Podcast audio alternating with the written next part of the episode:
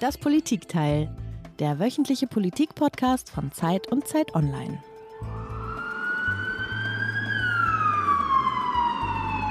History was made this afternoon in New York City with the first ever criminal arraignment of a former U.S. president. Donald Trump has been charged with 34 felony counts of falsifying business records connected to hush money payments to two women and a doorman. Nicht schuldig, so lautete vor wenigen Stunden das Plädoyer von Ex-Präsident Donald Trump vor Gericht im US-Bundesstaat New York zu allen 34 Anklagepunkten. Am vergangenen Dienstag wurde zum ersten Mal in der Geschichte der Vereinigten Staaten gegen einen ehemaligen Präsidenten Anklage erhoben. Donald Trump wird vorgeworfen, sich mit Schweigegeldzahlungen an eine Pornodarstellerin auf komplizierte Weise strafbar gemacht zu haben. Hier ist wieder das Politikteil, der politische Podcast von Zeit und Zeit Online. Ich bin Tina Hildebrand, ich bin Co-Politikchefin der Zeit. Und ich bin Heinrich Wefing und ich bin auch Co-Politikchef der Zeit mit Tina zusammen. Wie gefährlich wird diese Anklage für Donald Trump und wie gefährlich wird sie für die USA? Darüber wollen wir mit unserem Kollegen Paul Middelhoff sprechen, dem aktuellen Washington-Korrespondenten der Zeit, der die Vorführung Trumps live in New York beobachtet hat, wo er jetzt auch ist. Und er ist uns aus Manhattan zugeschaltet. Herzlich willkommen zurück, lieber Paul, im Das Politikteil. Hallo ihr beiden, hallo aus New York. Und wie jeder Gast hast auch du uns ein Geräusch mitgebracht. Ich glaube sogar eins, das du selber aufgenommen hast selber ganz frisch aufgenommen gestern am Dienstag. Äh, ich spiele es einmal ein. Go home, Mr. Feeney! Go home, Mr. Feeney from Boy Meets World! Go home! All right, ladies and gentlemen, one more round of applause. Fuck you! Fuck you! Fuck you! Fuck you!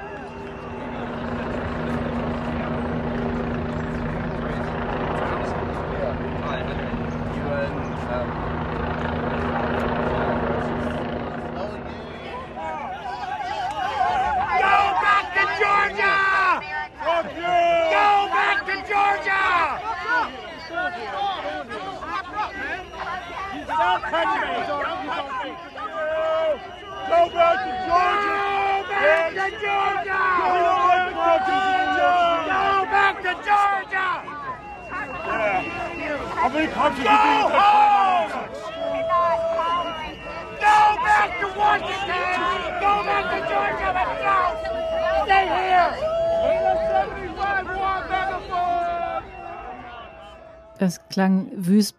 Klär uns nochmal auf, was haben wir da genau gehört? Das ist der Sound der politischen Auseinandersetzung dieser Tage in den USA, nämlich Geschrei, Flüche und Beleidigungen äh, der unterschiedlichen politischen Lager vor dem Strafgericht hier in Manhattan. Und vielleicht ist noch wichtiger, was man nicht hört, nämlich Substanz, Dialog und sowas wie Einvernehmen.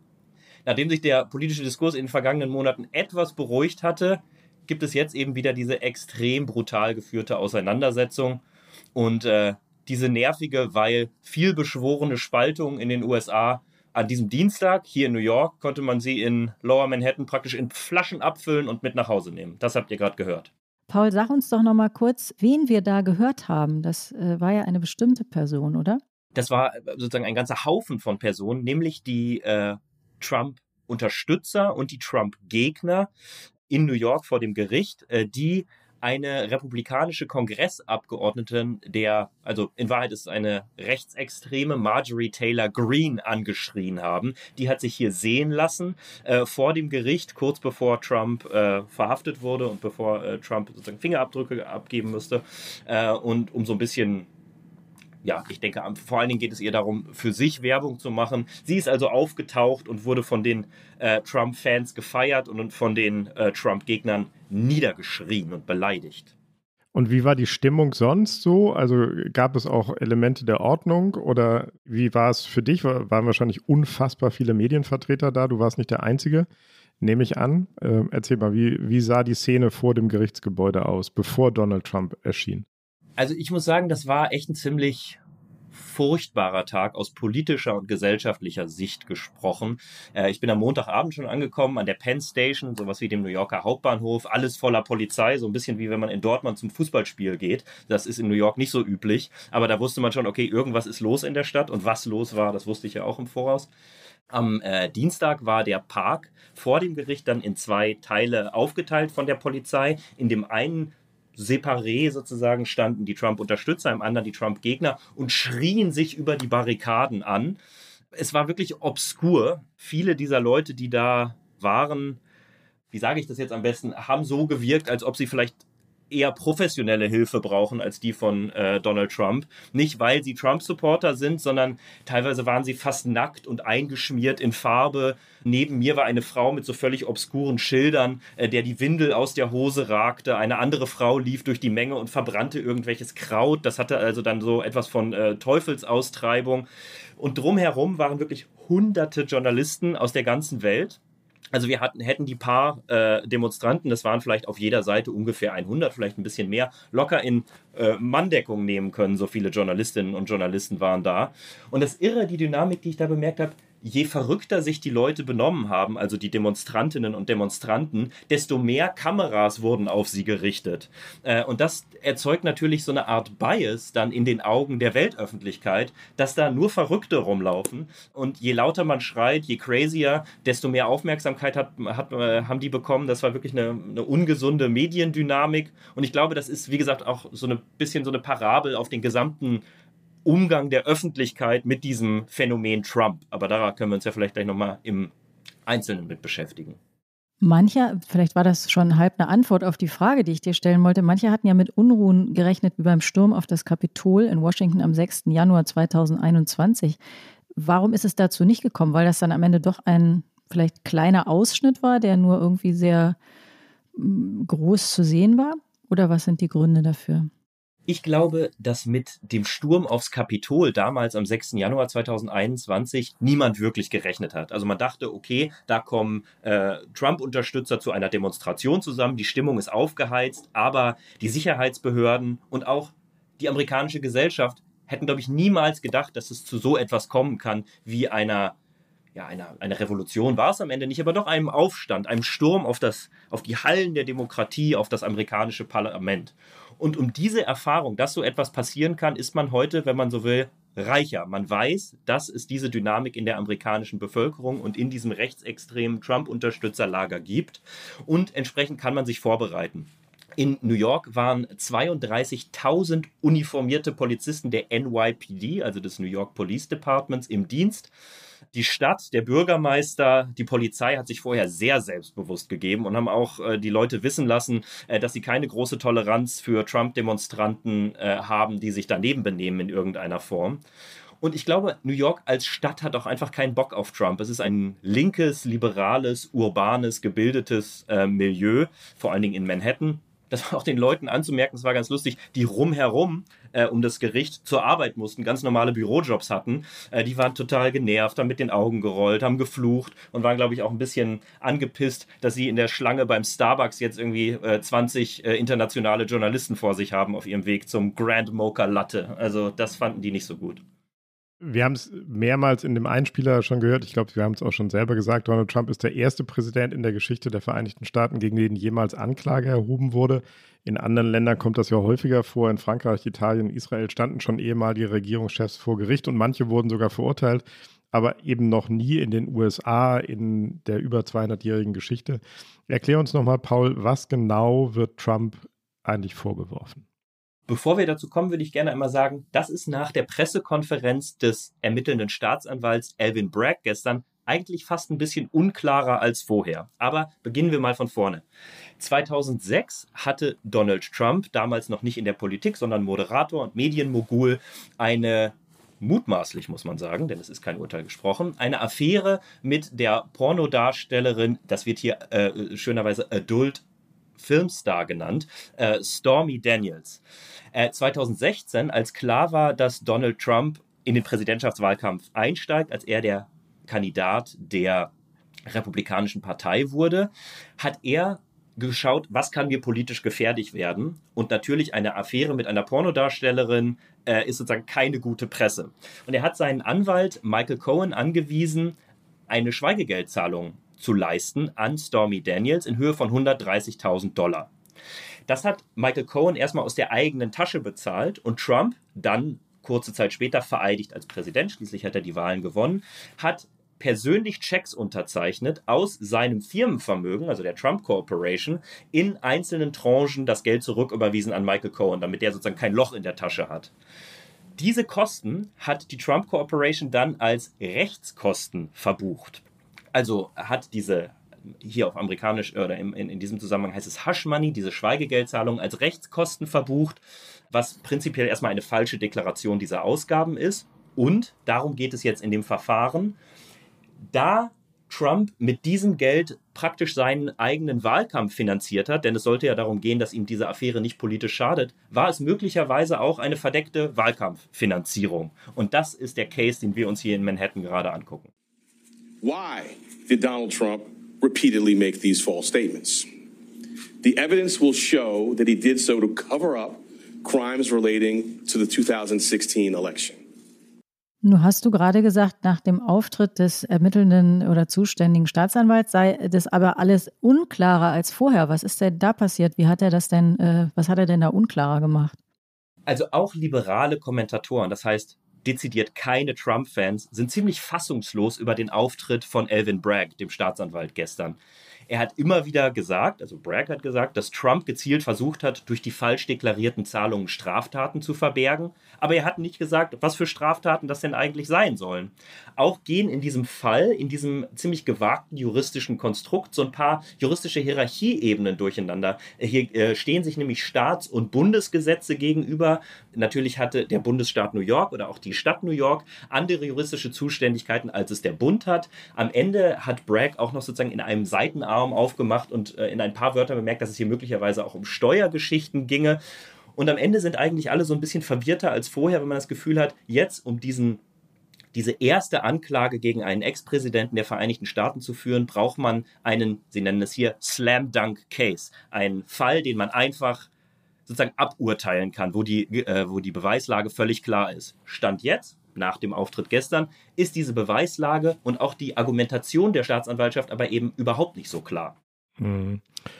Ich wollte nochmal zu der Schilderung des Falles zurück. Ich glaube, weil du gesagt hast, mutmaßliche Affäre. Äh, Donald Trump bestreitet, dass er diese Affäre hatte. Genau. Aber er bestreitet nicht die Hush-Money-Zahlungen, äh, was interessant ist.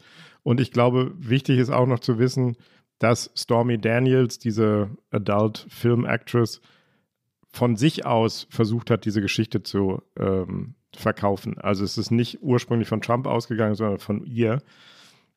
Wichtig ist aber, glaube ich, auch nochmal ähm, darauf hinzuweisen, dass der Staatsanwalt, der ist selber Demokrat und ist als Demokrat gewählt worden, der hat die Anklage ja nicht alleine gebracht, sondern die Anklage wird erhoben von einer Grand Jury. Also er musste schon einen Haufen Geschworene überzeugen, dass er einen soliden Case hat. Also das ist nicht allein sein, sein politisches Streben, oder? Das ist, glaube ich, ein wichtiger Punkt noch, den man, äh, auf den man hinweisen sollte. Er hat schon mal eine Jury in Manhattan davon überzeugt, Donald Trump hat möglicherweise wirklich was ausgefressen.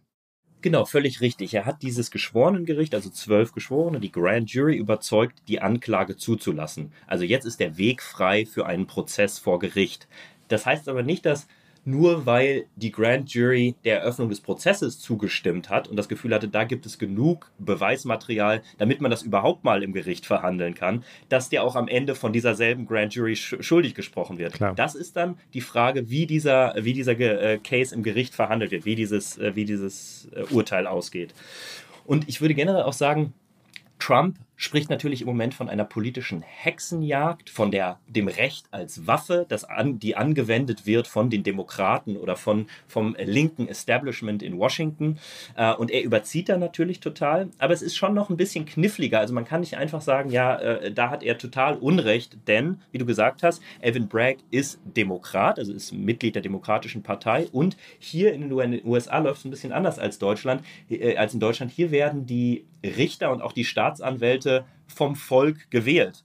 Äh, das heißt, wenn sie als Demokrat antreten und eine Mehrheit bekommen, dann ist das erstmal ein gewählter demokratischer Staatsanwalt. Also es gibt sozusagen schon eine politische Schattierung. Das sollte sich dann natürlich nicht auf das juristische Handwerk auswirken, aber in einem so hochpolitischen Fall ist das natürlich irgendwie schon relevant. Und was gestern Trump, ähm, äh, Trump ist gestern äh, hier in New York aufgetreten, hat sich dann zum LaGuardia Airport fahren lassen und ist mit dem Flugzeug ähm, nach Hause geflogen, nach Florida, nach Mar-a-Lago und hat dort eine Kundgebung gegeben, in dem er sich in einer halben Stunde ausgelassen hat über dieses furchtbare Verfahren, was ihm da angehängt wurde und hat dort, und das ist wirklich auch nochmal, wenn man so will, ein neuer Tiefpunkt in der politischen Debatte, hat auch über den Richter gesprochen, hat auch ihm äh, politische Parteinahme äh, vorgeworfen und äh, hat seine Frau und seine Tochter, also die Tochter und die Frau des Richters, implizit bedroht, hat sie angesprochen, äh, was natürlich in, vor den Augen der Öffentlichkeit der USA das ist nicht mal sozusagen eine eben eine Seitenbemerkung, sondern indem er sagt, die und die sind auch problematisch, gefährdet er die natürlich ganz explizit. Interessant ist aber, dass die Tochter des äh, Richters, der Richter heißt Juan äh, Merchant, die Tochter heißt Lauren, tatsächlich seit Jahren für eine politische Strategieberatung arbeitet, die wiederum ihrerseits demokratische Politikerinnen und Politiker berät. Also die Tochter des Richters, der jetzt über Trump zu Gericht sitzt, hat zum Beispiel Kamala Harris und auch den Präsidenten äh, Joe Biden beraten. Auch hier sozusagen so eine Art politische Tangente des Ganzen. Mhm. Also das Politische und das Juristische äh, gehen vielleicht nicht ganz durcheinander, berühren sich aber an einigen Stellen. Das hast du beschrieben. Absolut, genau. Du hast ja auch mit anderen Juristen gesprochen. Könntest du einschätzen, ähm, sozusagen in Prozent, wie sicher dann der Case ist? Du hast geschildert, dass der nicht ganz so klar ist. Wie groß sind die Chancen, dass da es zu einem Urteil kommt? Kannst du das einschätzen oder können das die Leute, mit denen du sprichst, einschätzen? In dieser Hysterie um das Verfahren und um diese Vorgänge gerade gibt es tausend Meinungen. Oft widersprechen die sich. Es gibt auch tausend Prognosen viele davon, einfach weil es tausend Prognosen sind, werden nicht eintreten. Ich bin so ein bisschen prognosedemütig im äh, amerikanischen Politikzirkus, weil ich schon 2016 hier war, als äh, Trump gegen Hillary Clinton in den Wahlen angetreten ist. Ähm, und da alle schon wussten, dass Hillary Clinton auf jeden Fall gegen diesen vulgären Idioten Trump die Wahl gewinnen würde. Und siehe da, es ist ganz anders gekommen. Deswegen würde ich mich hüten davor, eine Prozentzahl auf dieses Verfahren äh, äh, zu wetten, sozusagen. Ähm, und glaube, dass das auch niemand anders, auch die allerbelesensten und bestausgebildetsten Juristen nicht wirklich kennen können, einfach weil die Lage so volatil ist. Es geht eben nicht nur um den Fall im Gericht, sondern um diese riesige politische Wolke, die über dem Verfahren schwebt. Die wirkt natürlich auch auf die Grand Jury, auf den Richter, auf das Verfahren ein. Und da sind so viele Variablen, dass man einfach nicht genau sagen kann, wie dieses Verfahren ausgehen wird. Nicht mal du, Heinrich? Wenn du, du bist doch unser, unser Hausjurist, unser Podcast-Jurist. Ah, Tina, du beschämst mich. Aber äh, ich, die, diese Prognose, Demut, wunderbares Wort von Paul, ähm, zu der habe ich mich auch durchgerungen, durchringen müssen, weil ich ja damals auch den sicheren Sieg von Hillary Clinton vorhergesagt habe. Nee, ich wollte es noch ein bisschen komplizierter machen. Denn es gibt ja nicht nur tausend Prognosen jetzt zu diesem Fall, sondern es gibt auch noch mehr Ermittlungsverfahren gegen Donald Trump. Vielleicht kannst du uns da auch noch ein bisschen auf die Sprünge helfen, Paul. Was wird ihm denn an anderer Stelle noch vorgeworfen und ist das womöglich vielleicht gefährlicher für ihn? ein bisschen komplizierter machen. Du sagst es, die armen Hörerinnen und Hörer, aber ich glaube, das Interesse an der Geschichte ist groß, deswegen äh, steigen wir mal noch tiefer ein. Dafür ist der Podcast da, für das tiefe Einsteigen ja, in die Dinge. Sehr gut. Ja, dann äh, let's go. Es gibt vier Ermittlungsstränge. Den Fall in Manhattan, einer dieser Ermittlungsstränge, der ist mittlerweile zur Anklage geworden. Die anderen drei Ermittlungsstränge sehen folgendermaßen aus. Es gibt Ermittlungen des Justizministeriums, weil Trump nach seinem, nach dem Ausscheiden aus dem Weißen Haus im Jahr 2020 eine ganze Menge äh, als geheim eingestufter Dokumente äh, in seinem Resort, seiner, seinem, ja, er wohnt da, es ist so eine Hotelanlage, die ihm gehört, in Mar-a-Lago gelagert hat und das nicht richtig deklariert hat. Damit hat er sich möglicherweise strafbar gemacht. Ähm, die Ermittlungen dazu laufen noch. Das ist sozusagen Ermittlungsstrang 2. Ermittlungsstrang 3. Äh, Trump hat in, am Tag nach der Präsidentschaftswahl 2020, die er ja verloren hat, äh, beim Wahlobmann in Georgia angerufen und ihn hm, so eine Art bedroht, gedrängt, aufgefordert, die Stimmen, die noch fehlen, damit Trump den Bundesstaat Georgia gewinnt, zu Anführungsstriche finden. Abführungsstriche.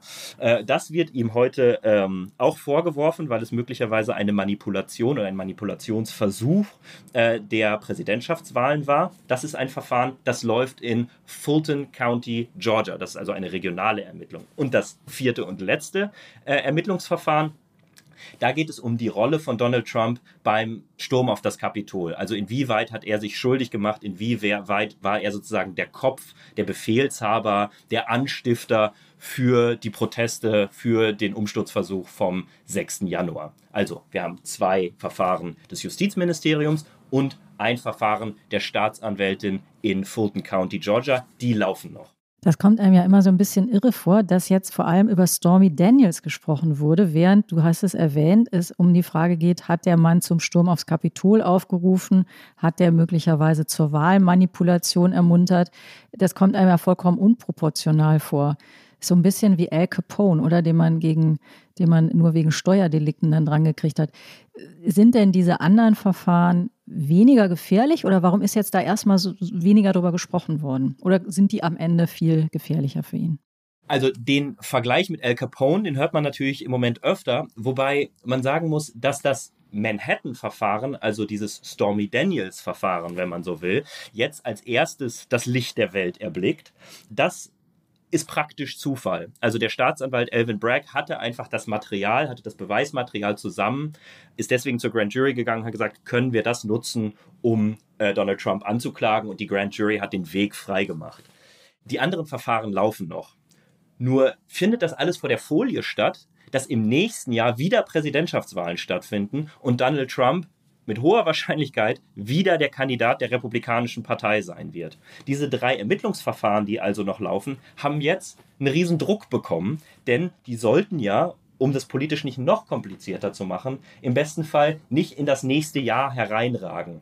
Und deshalb rechnen Juristen, mit denen wir auch hier sprechen, äh, damit, dass wenn es in den anderen Fällen auch noch zu Anklagen kommt, dass bis zum Sommer passieren wird. Also es kann sein, dass wir jetzt sozusagen von Woche zu Woche äh, immer mal wieder hören werden, das nächste Trump-Indictment, sagt man auf Englisch, die nächste äh, Trump-Anklage ist da und das eben in den drei ausstehenden Verfahren, wobei wiederum auch nicht ganz klar ist, ob es in all diesen drei Verfahren wirklich genug Material gibt, genug Beweise gibt, äh, um Trump dann da auf dieser Grundlage anzuklagen.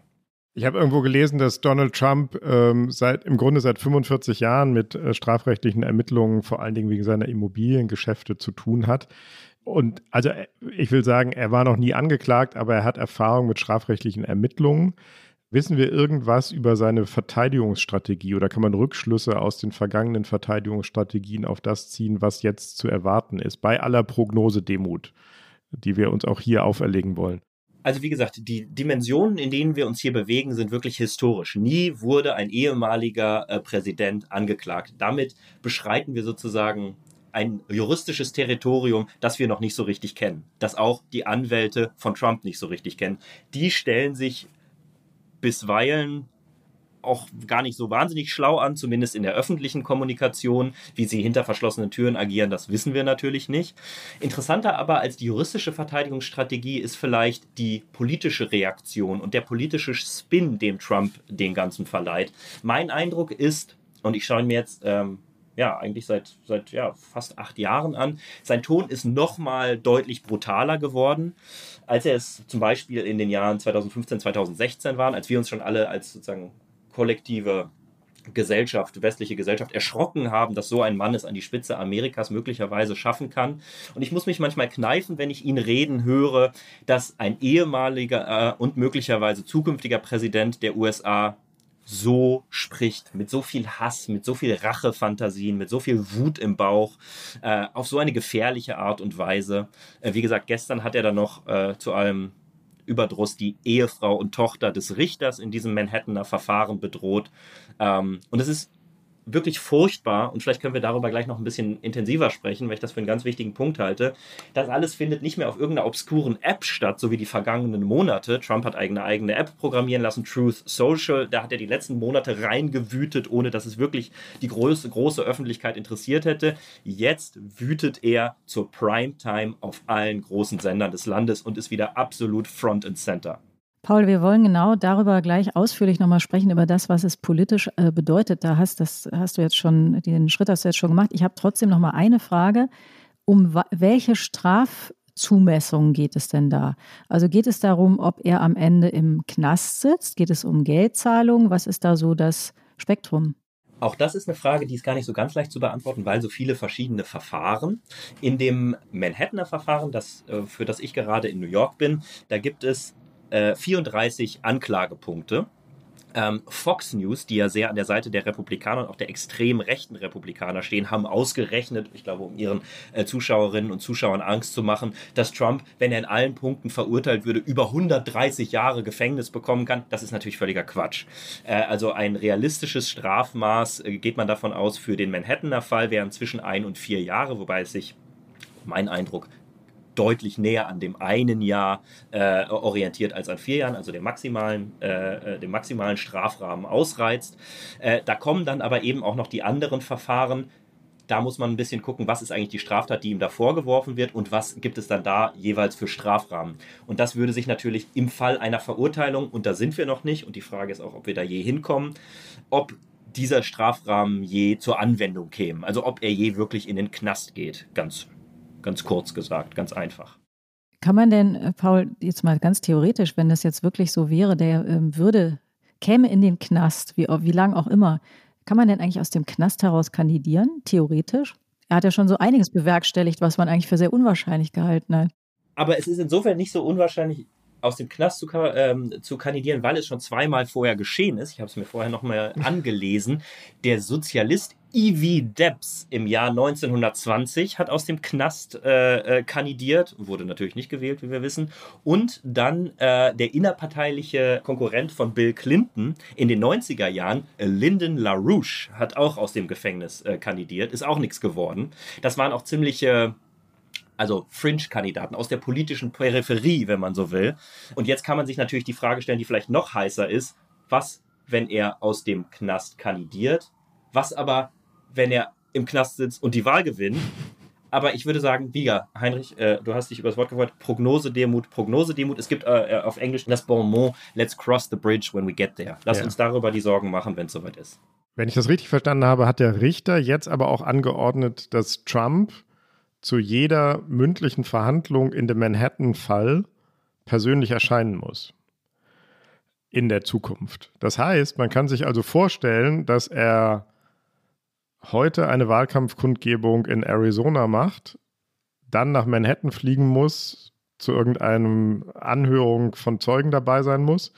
Und am nächsten Tag ist er auf einer Wahlkampfkundgebung in, keine Ahnung, Alaska oder Idaho oder wohin auch immer.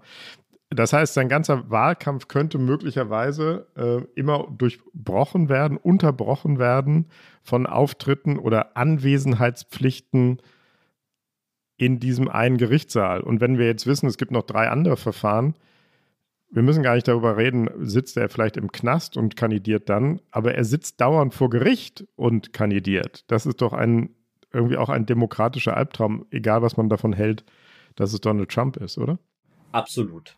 Man geht sogar im Moment davon aus, dass die Anwälte von Donald Trump, zumindest in dem Verfahren in Manhattan, äh, dafür sorgen wollen, dass das Verfahren noch weiter sich nach hinten verschiebt. Also der nächste Gerichtstermin, der jetzt schon angesetzt ist, ist für Dezember angesetzt, Dezember mhm. 2023, also ganz kurz vor dem Wahljahr 2024. Jetzt wollen also die Trump-Anwälte dafür sorgen, äh, mit Verzögerungstaktiken, dass das Ganze in den Frühling, vielleicht sogar in den Sommer 2024 rückt. Im Sommer 2024 wären wir nur noch Monate, quasi Wochen vor der nächsten Wahl und umso politischer würde das Ganze werden und umso mehr würde man Trump die Gelegenheit geben, sich als Opfer einer politischen Inszenierung äh, hinzustellen und sozusagen sich selber als Opfer zu geben.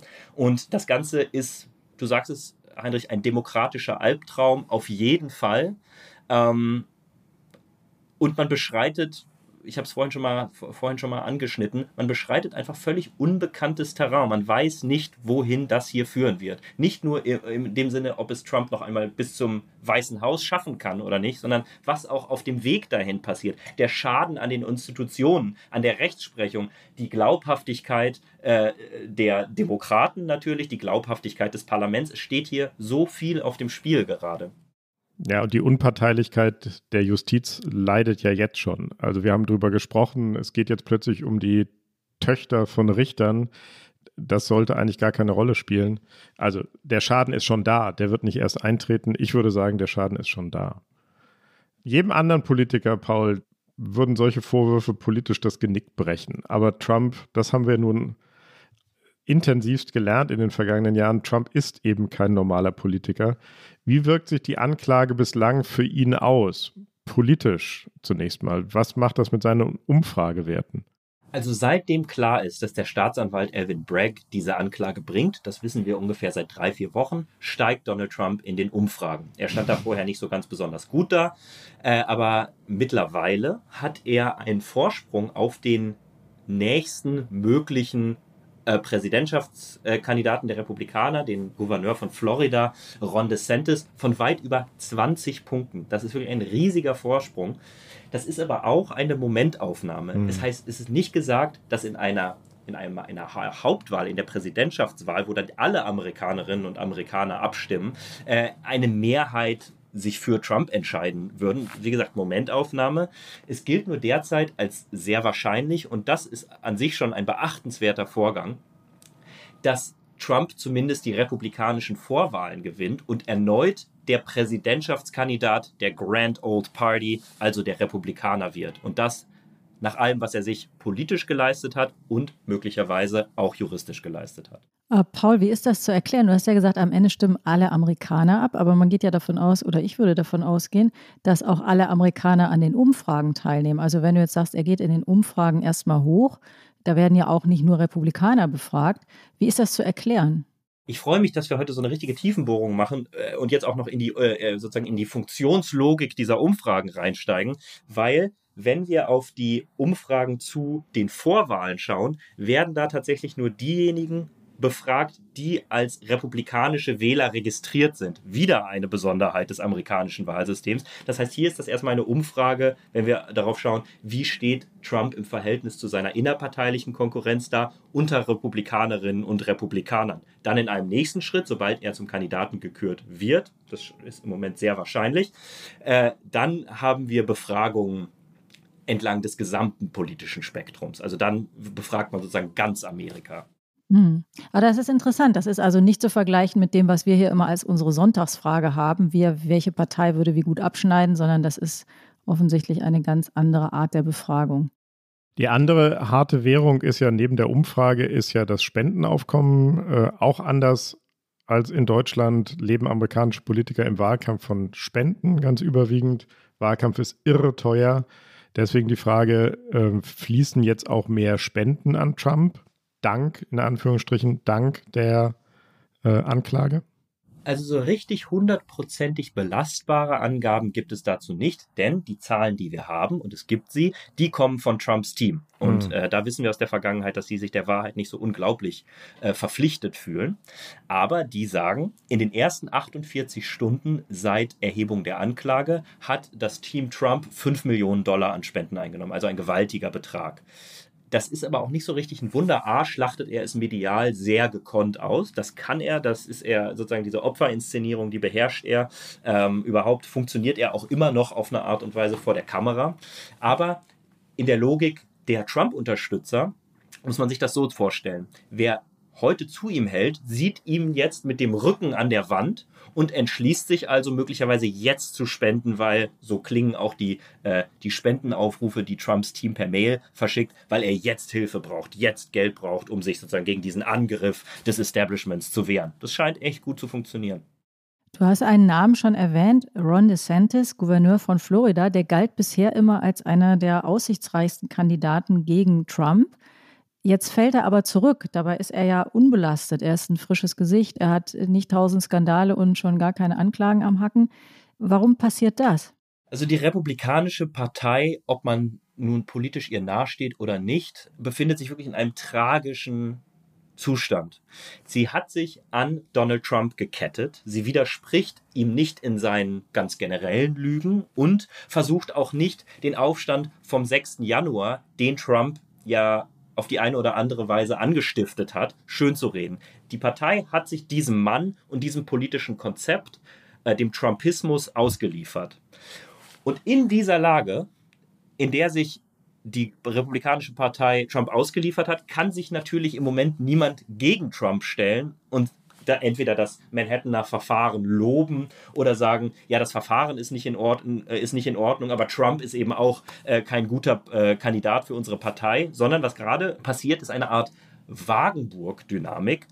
Wer jetzt gegen Trump spräche, und das tut niemand, wird als Verräter gebrandmarkt vom Rest der Partei. Und deswegen scharen sich alle die was zu sagen haben und in, den, äh, in der Republikanischen Partei um Trump verteidigen ihn, schießen gegen die Demokraten, schießen gegen das Verfahren hier in Manhattan. Selbst Ron DeSantis sagt, was gerade in New York passiert, äh, das ist eine äh, Weaponization of the Law, eine, äh, eine Bewaffnung sozusagen des Rechts.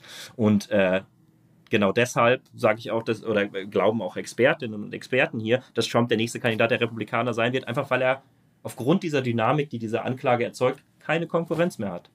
Mhm. Bei Ron DeSantis ist es ja interessant, er hat am Anfang ähm, dieser Anklageerhebung noch ganz leicht versucht, zu, sich zu distanzieren. You're talking about this situation with, and look, I don't know what goes into paying hush money to a porn star to, to secure silence over some type of alleged affair. I just, I can't speak to that. Also da hat man ihn gehört, da hat er am Anfang noch sich so ganz leicht versucht von Trump abzusetzen und hat gesagt, Leute, ich weiß nichts über Pornodarsteller und ich weiß nicht über Hush Money, das gezahlt wird. Das war noch so eine leichte Distanzierung. Das war der Versuch, sich nicht bekennen zu müssen, in dem Sinne, wie du das äh, gerade geschildert hast. Aber selbst er konnte diese Position nicht durchhalten.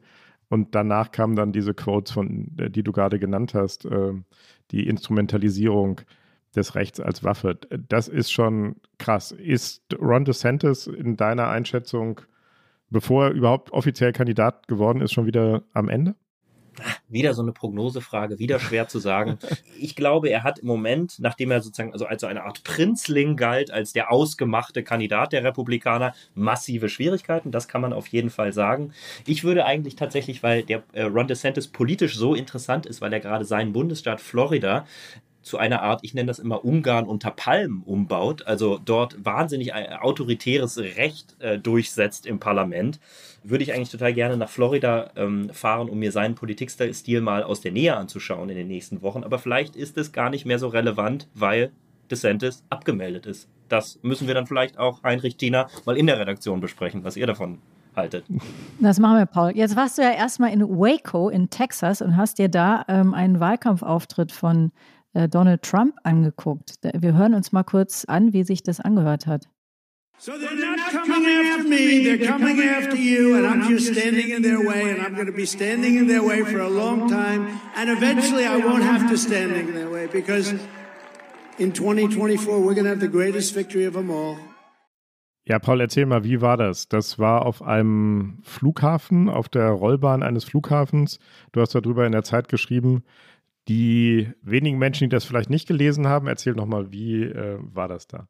Ich will ja eigentlich nicht nur so Schauergeschichten von Trump-Events erzählen, aber es war auch hier wirklich schaurig.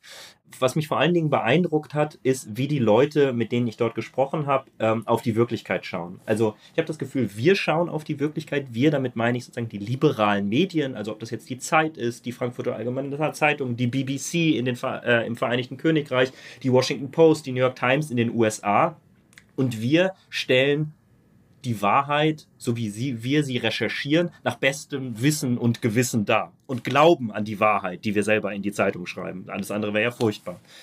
Die Leute aber, mit denen ich dort gesprochen habe, die glauben praktisch immer das genaue Gegenteil von dem, was wir in die Zeitung schreiben. Also ich habe Geschichten gehört von politischen Gefangenen äh, und in Kerkern unter Genf in der Schweiz, die die Wahrheit über die, den Covid-Impfmythos äh, veröffentlichen wollten. Und deswegen hat sozusagen das globale, liberale Establishment diese Leute äh, eingeknastet, eingekerkert da äh, unter Genf, dem Sitz der äh, World Health Organization, also der Weltgesundheitsorganisation.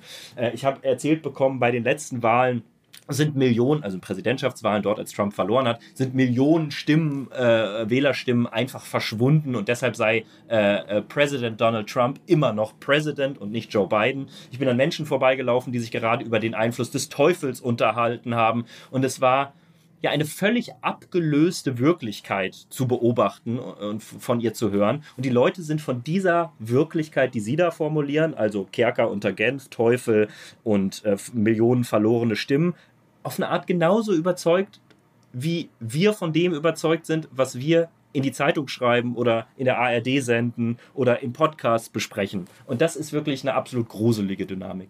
Aber Paul, es gab ja auch mal eine ganze Menge Leute und über die haben wir auch in der Zeit geschrieben. Das waren nicht solche, wie du jetzt beschreibst, sondern das waren normale, vielleicht politisch konservative Leute, die auch wirklich Sorgen hatten, dass sie abstiegsgefährdet sind, Sorgen um ihre Arbeitsplätze hatten und so weiter. Also das, was wir vielleicht dann normale Leute nennen würden. Was ist denn mit denen? Also das war ja auch mal, da aus denen hat ja äh, Trump auch doch ein gewisses Reservoir abgeschöpft. Sind die schon lange weg oder macht es bei denen auch keinen Eindruck, äh, dass er jetzt da solche mit solchen Vorwürfen sich konfrontiert sieht und dass er so spricht, wie du das beschreibst? Also der Zynismus und der Fatalismus, mit dem viele auch Mitte-Amerikanerinnen und Amerikaner, wenn man sagen will, über ihr politisches System sprechen, ist wirklich deprimierend. Also man hat das Gefühl, die glauben weder den Medien noch ihren äh, gewählten Vertreterinnen und Vertretern noch den Gerichten. Und das würde ich sagen, ist eine ganz breite Masse in der Mitte der amerikanischen Bevölkerung. Äh, und das sind nicht nur Hardcore-Trump-Unterstützer. Wenn wir jetzt aber über diese ähm, über diesen Wahlkampfauftritt in Waco, Texas sprechen, da musste man sozusagen bereit sein, vier Stunden in der Schlange anzustehen oder stundenlang in der Schlange anzustehen und sich nachher auf so einem, äh, also ein, das war ein Flugfeld, eine Landebahn aus schwarzem Teer, die hat sich natürlich in der texanischen Sonne total aufgeheizt, sich da irgendwie stundenlang backen zu lassen, bis äh, Trump dann auftritt und sich dann zwei Stunden lang dieses doch zunehmend erratische Gerede von Trump anzuhören. Das waren wirklich die Hardcore-Unterstützer. Das bedeutet aber nicht, dass Trump in der Mitte der Gesellschaft keinen Rückhalt hat. Den hat er auf jeden Fall oder sagen wir vielleicht in der rechten Hälfte der, äh, der Bevölkerung. Dort sind eben entweder viele Leute glauben an sein Steuerkonzept, glauben an seine Außenpolitik. Ähm, das ist vielleicht manchmal aus unserer Warte etwas schwer zu, zu verstehen oder hassen die Demokraten und den demokratischen Apparat in Washington so sehr, dass sie sagen, ich will die auf keinen Fall wählen, weil ich nicht will, dass die weiter an der Macht sind, wähle ich dann eben für Trump, weil der ist immerhin anti-Establishment. Also diese Dynamik gibt es auf jeden Fall noch. Die stand nur wahrscheinlich nicht in Waco auf dem Flugfeld. Ich glaube, das ist ein ganz wichtiger Punkt, den du angesprochen hast. Die Abneigung gegen die anderen. Die anderen, das andere Lager, die Feinde der politischen Gegner, die sollen auf gar keinen Fall an die Macht kommen, weil wir dann gar keine Chance mehr haben, weil wir dann Sozialismus bekommen werden und so. Und es ist fast egal, wer dagegen antritt. Aber trotzdem, ich wollte nochmal ähm, diesen Gedanken von Tina nochmal aufnehmen. Jetzt sieht man, er ist angeklagt, er wird vorgeführt, seine Umfragewerte gehen hoch und möglicherweise verdient er auch mehr Spenden. Das ist ja ein Phänomen, das wir immer wieder gesehen haben. Also Unzählige Skandale konnten ihm nichts anhaben. Zwei Amtsenthebungsverfahren, auch historisch einmalig. Er hat sie beide überstanden. Die Untersuchung des Sonderermittlers Robert Mueller, nichts passiert. Im Gegenteil, das bringt seine Leute eher noch stärker zusammen. Oder ist das vielleicht am Ende doch eine optische Täuschung und wir haben den Eindruck, es kann ihm gar nichts anhaben, aber er verliert eben doch die die paar wenigen Wähler in der Mitte, die den Ausschlag geben. Oder noch anders gefragt, alles das, was du siehst und beschreibst, sehen ja auch die Unterstützer der Demokraten. Und so wie es seine Base anfeuert, feuert es eben auch die Base der Demokraten an. Also fast auch wieder eine Prognosefrage, deswegen ähm, versuche ich sie noch ein bisschen anders zu stellen. Ich will einfach auf den Punkt drauf, wir haben jetzt den Eindruck, es kann ihm alles gar nichts anhaben, aber am Ende hat er eben die letzten Wahlen doch verloren und es schadet ihm vielleicht eben doch. Kannst du mit dem Gedanken irgendwas anfangen, um es jetzt mal so vorsichtig zu sagen? Also, da ich ja hier 24-7 mit dem Thema befasst bin, denke ja. ich über genau diese Frage praktisch andauernd nach und lese dazu ja. und lese ganz kluge Meinungen, die am Ende aber trotzdem falsch sein könnten. Es kann sein, es kann sein, dass ihm diese, dieses ja vorgeführt werden und auch einfach sein eigenes Handeln. Ich meine, der ist ja nicht ohne Grund wird der hier äh, sozusagen in Manhattan ins Gericht eingeliefert, sondern einfach aufgrund äh, der unglaublichen, es sind ja nicht nur Schnitzer, sondern Verfehlungen äh, politische Sünden, die er begangen hat in den letzten Jahren. Es kann sein, dass ihm das in den Augen der amerikanischen Bevölkerung äh, am Ende doch schadet und er wieder die Wahlen verliert. Er hat die Wahlen ja schließlich schon einmal verloren. Aber ich würde gerne noch auf einen Punkt, der mir ganz wichtig ist, eingehen, der, glaube ich, ganz gut dazu passt. Und das ist diese unglaublich problematische Dynamik, die wir im Moment sehen. Alle Augen in diesem Land die sich politisch interessieren. Es gibt auch viele, die sich nicht interessieren, aber alle, die sich interessieren, schauen gerade auf Trump alle Titelseiten. Zur Primetime auf jedem Sender geht es nur um Trump. Und er war ein paar Monate lang weg aus dem öffentlichen Bewusstsein, hat da auf Truth Social rumgepostet. Das haben aber nicht CNN und MSNBC und die New York Times gleich immer sozusagen zur Breaking News erklärt, sondern man hat den so ein bisschen sich aus seinem Zauber, aus seinem Bann etwas befreien können. Ich habe das Gefühl, dass dieses Land so eine Art ungesunde Obsession mit diesem Typen hat, mit Trump. Er macht die Medien, er macht die Öffentlichkeit komplett verrückt. Man will ihn irgendwie ignorieren, wenn man nicht zu seinem politischen Lager gehört. Aber man kann nicht nicht hinschauen, einfach weil die Vorgänge, die Trump umgeben, der erste Präsident, Ex-Präsident, der angeklagt wird, man kann den nicht ignorieren, man kann da nicht nicht hinschauen. Ich habe den in einem Text letztens Too Big to Ignore mhm. genannt und daran glaube ich auch wirklich dass er, dass man sozusagen nicht wegschauen kann. Ich war nur, wie gesagt, 2016 schon mal hier als Wahlkampfreporter, damals noch für Zeit Online und habe in einer Zeit, in der niemand an seinen Wahlerfolg geglaubt hat, auch über ihn berichtet. Und ich sage gar nicht, dass das alles nochmal passiert, aber ich habe schon das Gefühl, dass hier wieder eine so eine medial öffentliche Dynamik angestoßen ist, äh, bei dem man so ein leichtes Übelsein im Magen verspürt. Das ist heute wieder so. Ich kriege gerade auch ein schlechtes Gewissen, Paul, wenn du so Furchtbar. redest. Und wir podcasten auch noch zu ihm. Also wir. Was man dazu sagen kann, ist, wir können ihn natürlich nicht wählen. Wir können so viel über ihn quatschen, wir können sie rüber heiß quatschen über ihn und am Ende hilft ihm das gar nicht. Ja, äh, es ist ja auch total faszinierend. Nochmal eins weiter. Du hast für die aktuelle Ausgabe der Zeit zusammen mit der Kollegin Johanna Roth ein Interview mit einem Juristen auch über die Anklage gegen Trump geführt. Und, und dieser Mann, äh, Michael Luttig, selber ein Konservativer, äh, spricht in dem Interview mit euch immer wieder von einem drohenden Bürgerkrieg. Dieses Motiv ist häufig zu hören. Es gibt Bücher, die darüber geschrieben werden. Äh, ihr habt ja auch nochmal nachgefragt, meinen Sie das wirklich ernst? Krieg? Droht hier ein Krieg? Was meinte der Mann mit dem drohenden Bürgerkrieg und mit diesem Krieg in Amerika?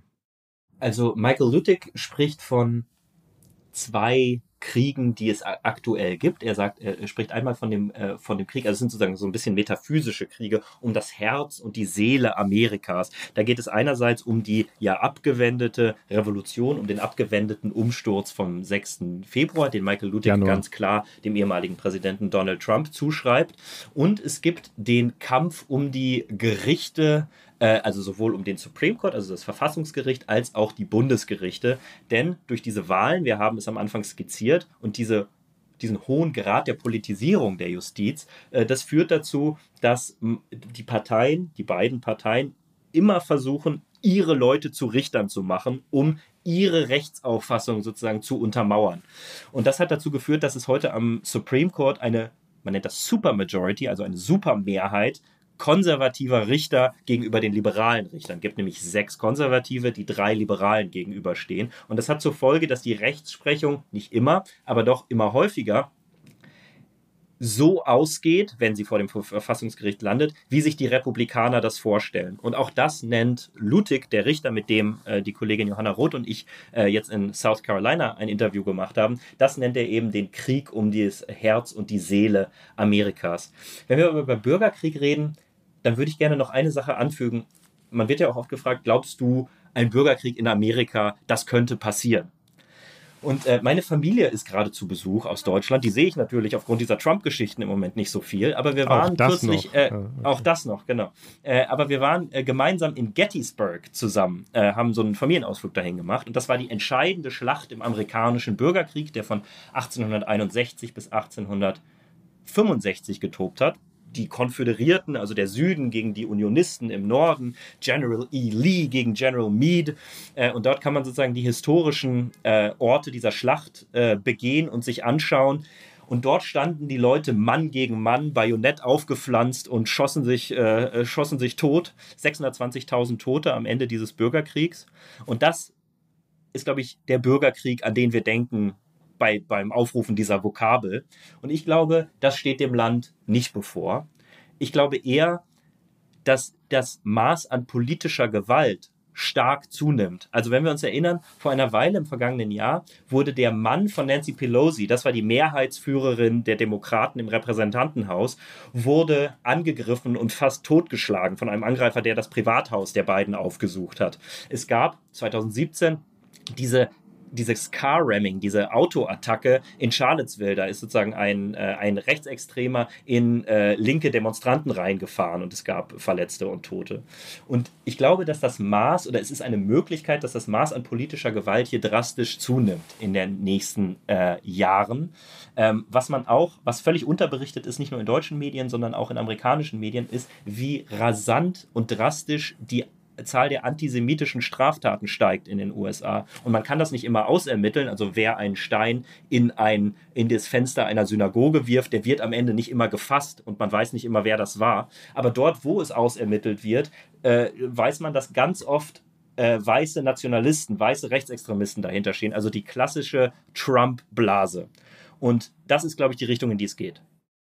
Leute, ich sage es nicht gerne, aber unsere Stunde neigt sich dem Ende zu. Man es kriegt wirklich Lust, dir immer weiter zuzuhören, Paul, bei dem, was du erzählst, weil du auch so viel unterwegs warst und so toll aus dem Land berichtet. Aber wir müssen, sind wir unseren Hörern und Hörern schuldig, die diese Rubrik lieben, zu den Flop 5 kommen, Paul. Und du hast uns auch American Flop 5 mitgebracht.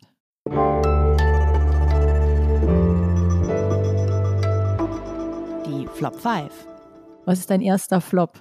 Mein erster Flop ist die Vorstellung, sich diesen Kram hier von Trump jetzt die nächsten zwei Jahre auch noch anhören zu müssen. Es ist selbstmitleidig, es ist voller Lügen, es ist ohne politische Ideen, es ist voller mehr oder weniger chiffrierter Gewalt und Rachefantasien. Und da denke ich bei mir, oh nee.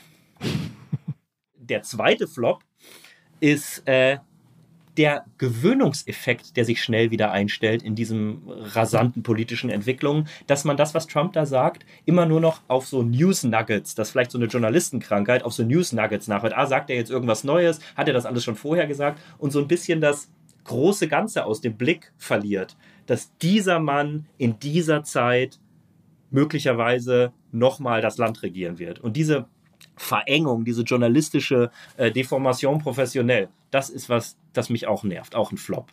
Soll ich einfach weitermachen oder ruft ihr den dritten Flop auf? Was hast du denn als dritten Flop mitgebracht? Ja, sehr gut. Das ist die Musik auf Trump-Veranstaltungen.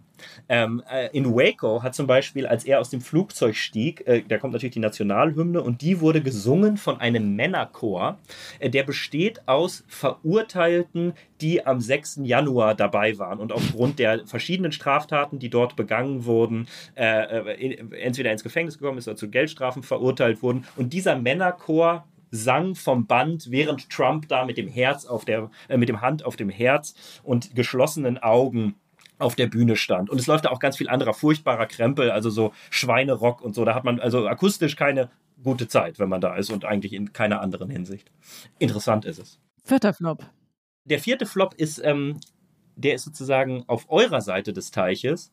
Und das würde ich sagen, ist der Anti-Amerikanismus, der mir immer, also ob das äh, im Gespräch mit Freunden oder wenn ich Zeitungen lese, wenn ich die Kommentarspalten europäischer Zeitungen lese, immer wieder entgegenschlägt. Das ist diese leichte Lust am Untergang, die Lust äh, also man schaut so äh, vielleicht etwas verborgen, aber doch lustvoll darauf, wie sich hier das politische System scheinbar selbst zerlegt. Und das kann ich gar nicht gut haben, weil a, redet man über ein politisches System, das aus Wählerinnen und Wählern aus Menschen besteht.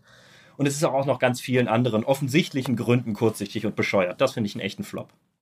Hm, darüber werden wir uns sicherlich nochmal, wenn wir uns jetzt noch zwei Jahre mit Donald Trump gruseln, auch im Podcast nochmal unterhalten.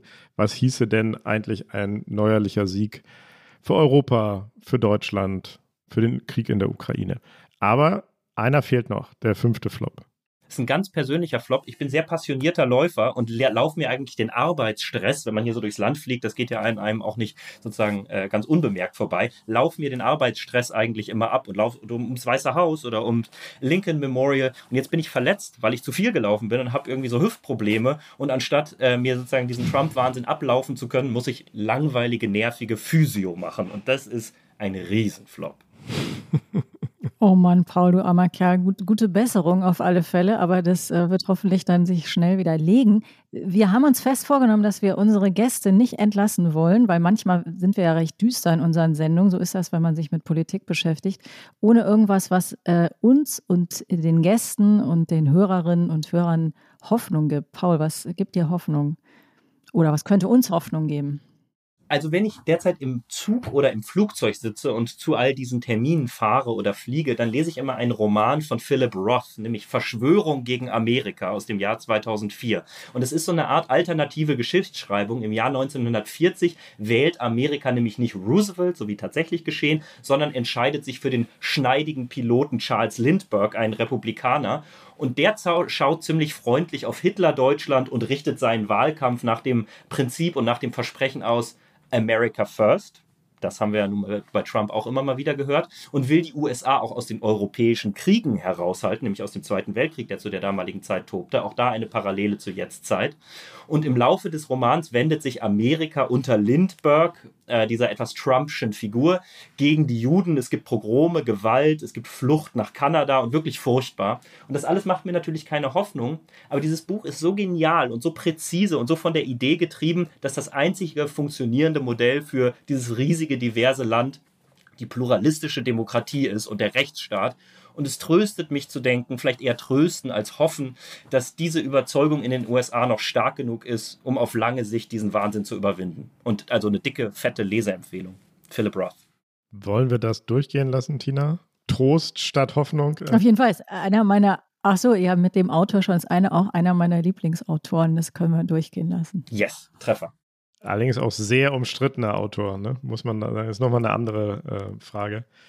Ich hatte ja gehofft, muss ich ehrlich sagen, dass du sagen würdest, ja, aber das Justizsystem wird das alles überstehen und die Institutionen haben jetzt auch wieder gezeigt, selbst Donald Trump unterwirft sich dem ähm, Gerichtssystem und kommt brav angetrottet, äh, wenn der Richter ihn ruft. Aber okay, lassen wir es bei. Das hast du ja jetzt gesagt, dann haben wir es doch. Ja, das habe ich gesagt. Das, aber vielleicht ist es gar keine Hoffnung und du kannst es beurteilen ähm, ob es Realität ist. Aber wir gehen mit Trost und äh, Philip Roth nach Hause und sagen, das war es wieder, das Politikteil der politische Podcast von Zeit und Zeit Online. Wenn Sie uns schreiben wollen, liebe Hörerinnen und Hörer, mit äh, anderen Leseempfehlungen oder äh, mit Vorschlägen, wen wir einladen sollen, mit Kritik, Anregungen, Anmerkungen, dann schreiben Sie uns an die inzwischen weltbekannte Adresse daspolitikteil.zeit.de. Wir sollten vielleicht an der Stelle, wenn wir es noch nicht haben, ich glaube, wir haben es noch nicht, auch einmal sagen, dass wir im Moment nur zu dritt sind hier als Hosts, weil nämlich unser vierter Co-Host, der Peter Tausend, ein Sabbatical macht. Also bitte nicht wundern, der kommt wieder. Das hat er fest versprochen. Und ähm, das ist vielleicht auch die Stelle, nochmal auf eine Veranstaltung hinzuweisen, das Podcast-Festival von Zeit und Zeit Online am 30.04. Da sind zwar die Karten schon ausverkauft, aber man kann sich das einen lieben langen Tag anschauen, weil es nämlich live gestreamt wird. Und für heute sagen wir Danke, danke an Christina Plett, die uns heute unterstützt hat bei den Tönen, bei der Recherche. Danke an die Maria von den Pool Artists, die uns heute geholfen hat. Und es war nämlich ein bisschen knifflig mit dem Paul in New York. Und danke an unsere Online-Paten, Pia und Ole. Natürlich ganz großen Dank an dich, lieber Paul. Ganz vielen Dank euch, hat echt Spaß gemacht. Hat uns auch Spaß gemacht. Und nächste Woche ist Peter nicht dabei, sondern zwei von uns dreien. Und ich habe ehrlich gesagt keine Ahnung, wer es ist. Ich glaube, mit Iliana bin ich zusammen dran, oder? Weil du Urlaub hast, Tina. Das kann ich bestätigen, genau. ich habe Urlaub. Dann muss es so sein. Ausschlussprinzip, alles klar. Dir ähm, schönen Urlaub, äh, Ihnen noch viel Spaß bei den anderen Podcasts, die es im Zeituniversum gibt und dir, lieber Paul, erhol dich auf irgendeine Weise von dem Wahnsinn, in den du dich da reinbegeben hast. Danke, bis bald. Ciao. Ciao. Ciao.